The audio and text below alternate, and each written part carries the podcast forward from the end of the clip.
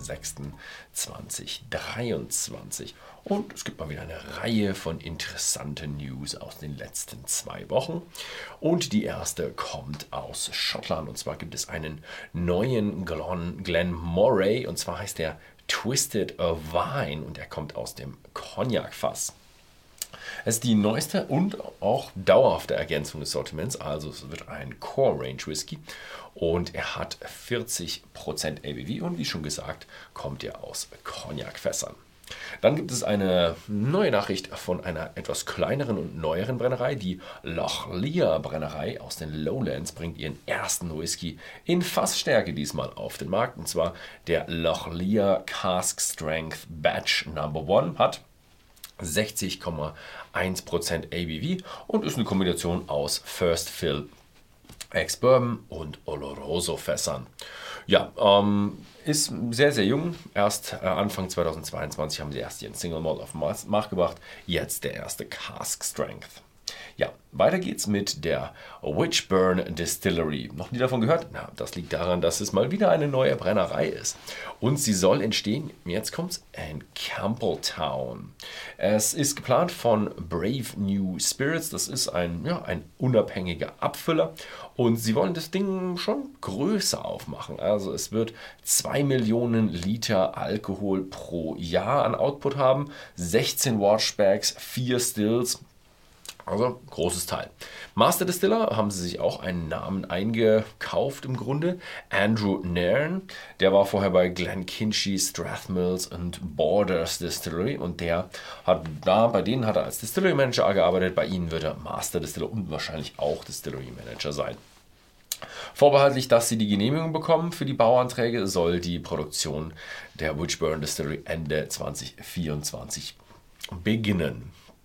Ja, bin gespannt, wie das mit Glen, äh, mit Campbelltown aussieht, ob die wirklich äh, ja, wieder in die Whisky-Szene einsteigen wollen, richtig, oder ob das kleine Dorf es ablehnen wird.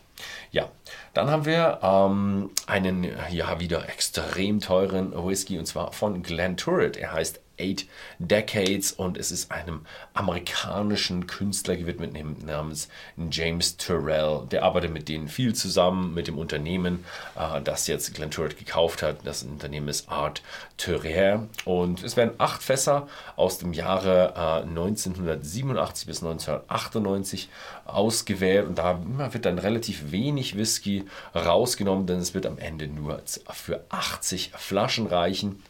41% ABV und dann kommt es jetzt eben 80.000 Pfund, also wieder eine von diesen extrem teuren, sehr, sehr künstlerischen Flaschen. Dann haben wir eine tolle Nachricht, die habe ich schon so ein bisschen erwartet. Und wer das Brennerei-Video gesehen hat, ich glaube, da hatte ich auch schon ein bisschen drüber spekuliert. Und zwar geht es um Isle of Harris. Da war ich ja in meiner vorletzten Tour, war ich ja da. Und die planen jetzt die Veröffentlichung für ihren ersten Whisky am 23.09.2023. Und die gibt es aber schon ein bisschen länger, denn zu dem gleichen Zeitpunkt werden sie ihren achten Geburtstag feiern. Also die Brennerei wird dann acht. Ich glaube nicht, dass sie einen achtjährigen Whisky rausbringen. Wie alt er werden wird, wissen wir leider noch nicht. Der Name steht aber schon fest. Der ist The Harach, gälischer Ausdruck für die Bewohner von, Har äh, von Harris. Ja, also bei Harris geht es ja sehr viel um die Leute von Harris, weil es ja auch, ich glaube, sie nennen sich Social Distillery und ja, tolle Geschichte. Whisky-Charakter wird natürlich sehr, sehr stark von den äußeren Hybriden beeinflusst. Das Flaschendesign wird von Stranger und Stranger sein. Sind auch ein Name im Business, aber hm, Designer von Flaschen sind eher meist etwas im Hintergrund, wenn man sich nicht dafür ja, so stark interessiert. Wir interessieren uns ja eh eher etwas mehr für den Inhalt der Flaschen. Ja, das war es erstmal mit Schottland. Jetzt reden wir mal weiter über USA. Jack Daniels erweitert das Single Barrel Sortiment. Ähm, ja, man hat seine Single Barrel Collection erweitert. Jetzt eben einen Roggen Whisky und diesmal in Fassstärke.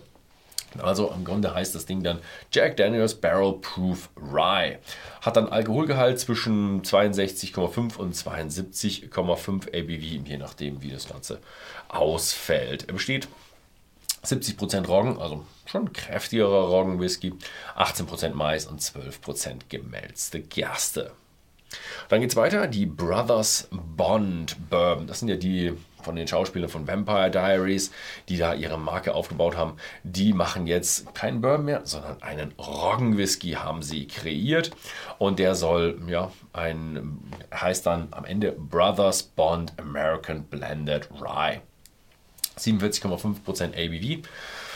Sie geben sogar die Mashbill raus, was recht interessant ist. 77% Roggen, also der ist auch richtig kräftig. 16% Mais und der Rest ist dann Weizen und Gerste. Wahrscheinlich sehr viel Gerste, hm, als üblich ist, dass man so viel Gerste nimmt, dass man keine Enzyme hinzusetzen muss, weil diese gemälzte Gerste immer sehr viel Enzyme hat, die man dann in seinem Cooking bzw. Mashing-Vorhaben verwenden kann. Als nächstes kommen wir zur Brennerei Wild Turkey. Und zwar geht es um die Reihe von Russell's Reserve. Gute Nachrichten, der 13 Jahre Russell's Reserve kehrt zurück. Ist die älteste Abfüllung in der Core Range und jetzt kommt er wieder. Uh, der war 2021 eingeführt und jetzt gibt es dann eine jährliche Limited Edition. Also ja, schauen wir mal. Hm, also Core Range, aber jährlich rauskommen. Also so ein, so ein Ding, das gibt es ja öfters bei den Rennereien. 57,4% ABV und wird so ungefähr 150 Dollar kosten. Kommt davon, in welchem Land man lebt natürlich. Dann haben wir eine ja, etwas aus der Reihe tanzende Brennerei Big and, äh, Bib and Tucker Double Char Bourbon. Ja, das sind ja die Leute aus Tennessee mit Lincoln County Process, die trotzdem einen Bourbon herstellen. Sie könnten es wahrscheinlich Tennessee Whiskey nennen oder sie haben ein, zwar kleinere Regeln da gestriffen, aber sie nennen es Bourbon. Er ist doppelt gereift und diesmal bringen sie eben einen leicht oder einen, ich weiß nicht wie rauchigen, sie sagen, er hat einen rauchigen Charakter. Also sechs Jahre Weißeiche plus fünf Jahre, monatige, nicht Jahre, monatiges Finish in heavily charred and smoked New Barrels. Also bin ich mal gespannt, falls ich den mal irgendwo hier auf meinem Fass finde, wie viel Rauch kann man denn in ein Whisky über ein ja, rauchiges Fass bekommen? Weil normalerweise kommt der Rauch nicht übers Fass ins, äh, in den Whisky, sondern eigentlich über den ja, Darprozess des Getreides. Dann haben wir noch jemanden und zwar der Mann Stephen Curry bringt den Gentleman's Club auf den Markt. Für diejenigen unter euch, die Basketball interessiert sind, wird der Name auf jeden Fall was sagen. Für mich leider nicht, ich bin kein Basketball-Fan. Es ist ein vierfacher NBA-Champion. NBA kennt man so als Laie und da ein vierfacher Champion zu sein, ist schon was Größeres und der kommt jetzt äh, aus der Game Changer Distillery in Kentucky und es wird ein Kentucky Straight Bourbon, aber sehr interessant, äh, die in der Game Changer Distillery produzieren auf Potstills mit 1500 Litern Volumen. Also die Potstills sind sehr, sehr klein. Dann gereift für 5 bis 7 Jahre in ausgebrannten Weißeichenfässern. Interessant, ich hätte jetzt mehr erwartet als den UVP von ca. 80 Dollar, weil, na, so lang gereift, so kleine Potstills, äh, hätte ich erwartet, dass das etwas exklusiver ist, aber man weiß ja nie, vielleicht haben sie ja mehrere Potstills oder ne, brennen da sehr oft drauf, um die Kosten ein wenig niedriger zu halten. Aber klingt nach einer sehr spannenden Abfüllung. Gut, dann gehen wir mal weg von den USA und schauen mal in den internationalen Bereich. Und da gibt es ein großes, großes, großes Jubiläum. Das werdet ihr sicher auch noch äh, in verschiedenen Stellen sehen. Und zwar feiert The House of Suntory ihr 100-jähriges Jubiläum. Zum Beispiel die Yamazaki Distillery wurde 1923 von Shinjiro Tori äh, gegründet und jetzt macht äh, das House of Suntory eine Zusammenarbeit mit Keanu Reeves, dem Schauspieler, den kennt man, und Sophia Kopp Coppola. Das ist eine Regisseurin, die auch sehr bekannt ist. Ähm, mir war sie leider nicht bekannt, aber sie ist doch sehr bekannt und die machen jetzt eine größere Werbekampagne und auch mehrere Dokumentarfilme für 2023. Es wird auch noch Sonderabfüllungen geben vom Yamasapi 18, vom Hakushu 18 und äh, die Investitionen von 77 Millionen Dollar in Hakushu und Yamasaki werden ja, zu, zu ihren Früchten kommen, würde ich mal sagen. Und damit ist die Wiedereröffnung der beiden Destilleries, Destillerien für Herbst 2023 geplant. Bin schon mal gespannt. was da so alles kommt.